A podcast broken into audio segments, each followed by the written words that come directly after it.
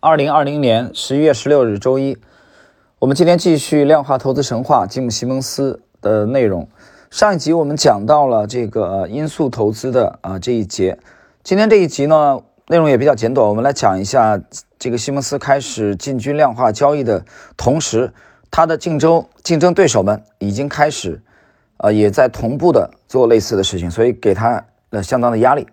时间是到了一九九零年，那么西蒙斯已经非常看好福瑞和这个开普勒公司能在股票交易中找到啊他们成功的方法。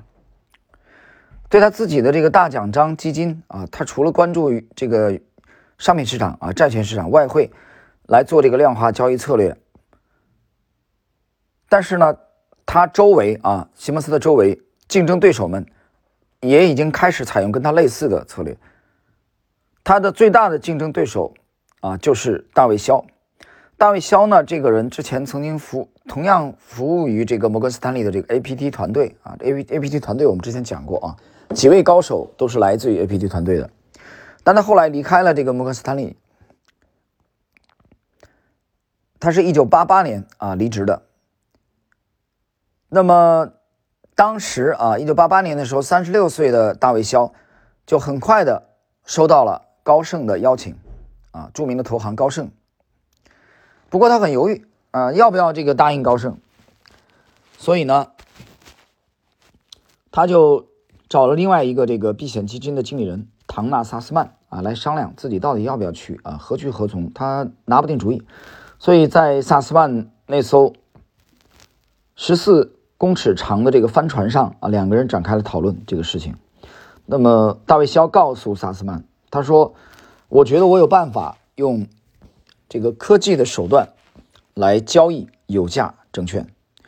萨斯曼的直言不讳地告诉大卫肖说：“你自己可以啊来开一家这个避险基金，你没有必要再去离开摩根斯坦利之后再去投高盛啊，这没有意义的。你干脆拉出来单干，自己干。”那么这第一，第二，他告诉大卫肖，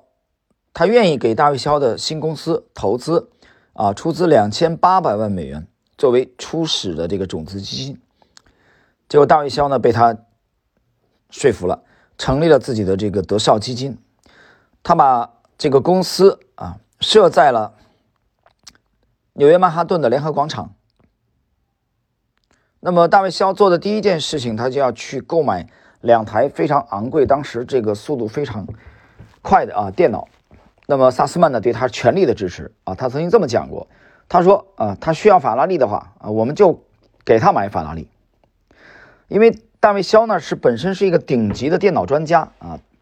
所以呢，他就聘请了这个数学家啊，还有科学博士，那么这些人也认同他用科学的方法啊来交易的概念，同时呢，大卫肖还引进了各种背景的聪明人士啊，比如说主修英文和哲学的人。啊，他特别偏爱去雇佣这样的人，他也聘用国际象棋的高手，啊，甚至这个出过书的作家，等等等等，啊，还聘用了一些这个长号的乐手啊，报复专家。那么德少的一位早期的高层的主管说：“我们不想要那种满脑子啊都是固定的成见的啊这些人。”就他们要的是延揽的，是不拘一一格的啊，这种有开放性思维的这种人才。那么大卫肖的这个办公室呢，还非常的安静啊，他跟华尔街的那种喧哗的啊公司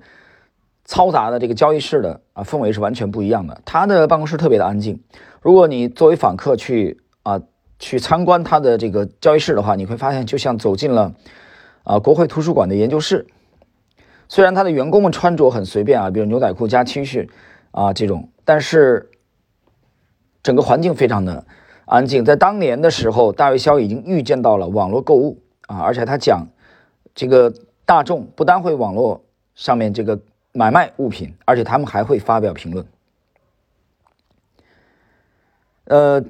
讲到这里啊，我们不禁要讲到另外一位重要人物的出场啊。这位重要人物虽然跟本书的关联性不是很强啊，但这里我们也是要交代一句。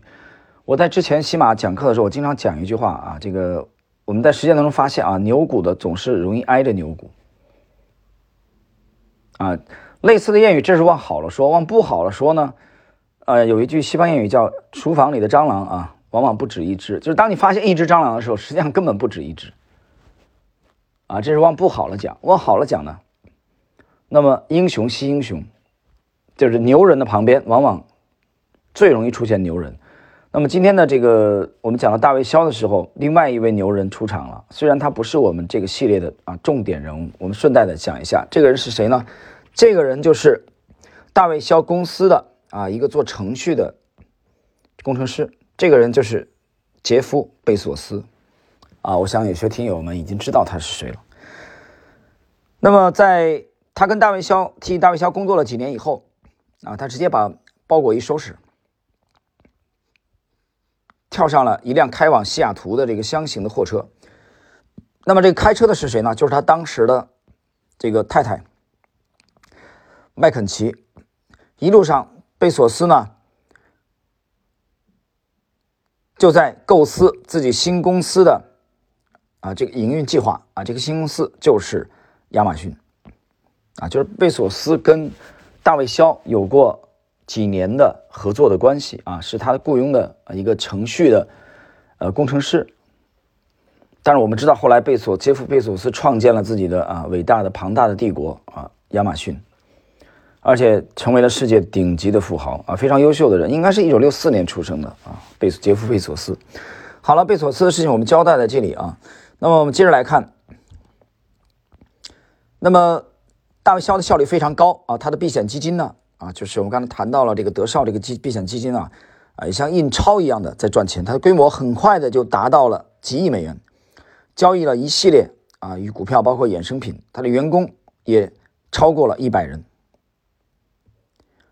那么吉姆西蒙斯看到了这种情况以后啊。他虽然不太了解这个大卫肖跟其他人他的具体的这个交易策略这一块已经进展到什么程度，因为这个都属于公司的机密啊。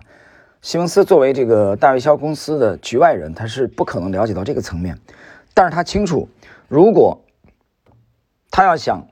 超越这些跟他做做类似策略的人，他必须要延揽人才啊，必须要延揽，靠他单打独斗是不行的。所以这种情况下呢，延揽人才他需要。帮助啊，需要贵人出手帮助。这种情况下，他找到了萨斯曼啊，就刚才我们提到的，呃，出资两千八百万美元啊，来这个赞助大卫肖建立他的德绍公司创业的啊，这位萨斯曼。萨斯曼呢，曾经啊资助了他成立这个避险基金。西蒙斯来找萨斯曼的目的非常明确，你也可以帮一帮我，我也能干得很出色。好了，朋友们，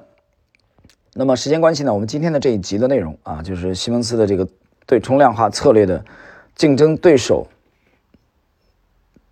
那么这一节啊，我们就讲到这里，在下一集啊，我们继续。